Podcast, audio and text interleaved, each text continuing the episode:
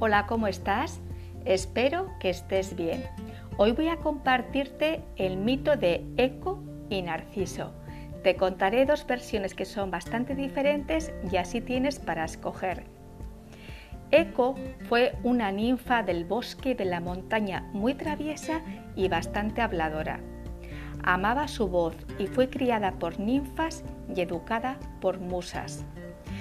Solía entretener con mucha picardía a la diosa Hera gracias a su don maravilloso de palabra, y así cubría a Zeus, que aprovechaba para irse de picos pardos con otras ninfas.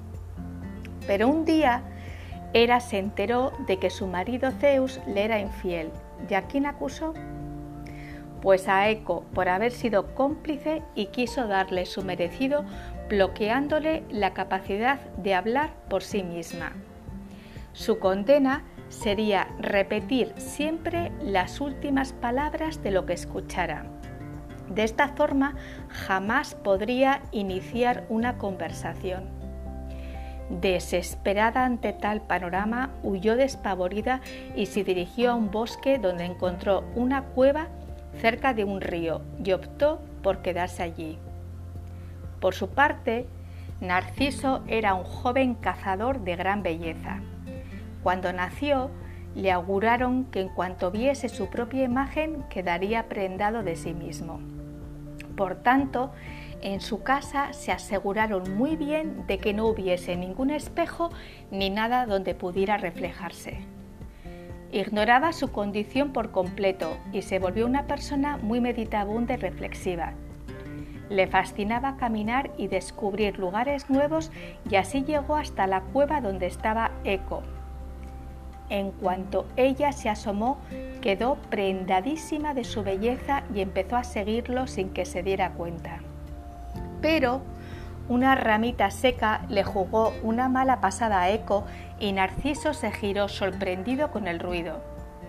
A cada pregunta de él, ella repetía y repetía las últimas palabras y le resultaba imposible comunicarse con él. Eco solicitó la ayuda de los animales del bosque para poderle expresar sus sentimientos a Narciso. Cuando por fin lo consiguió, Narciso se echó a reír. Ella, totalmente humillada, huyó hacia su cueva y no podía parar de llorar.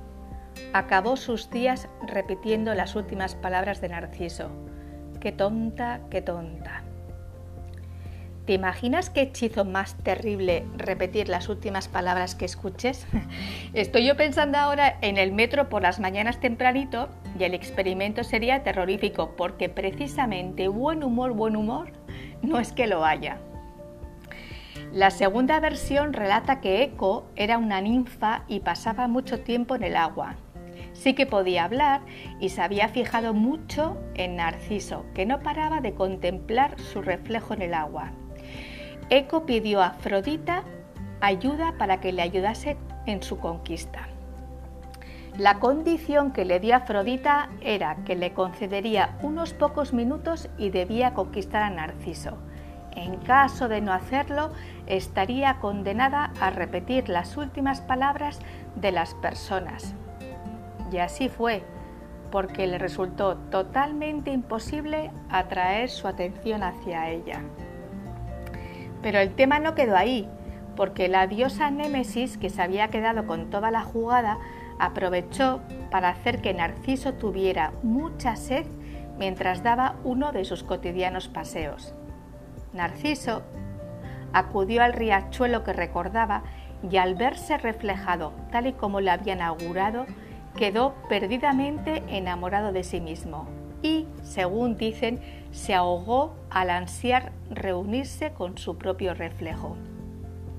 Cuenta la leyenda que en el lugar donde murió crece la flor del narciso.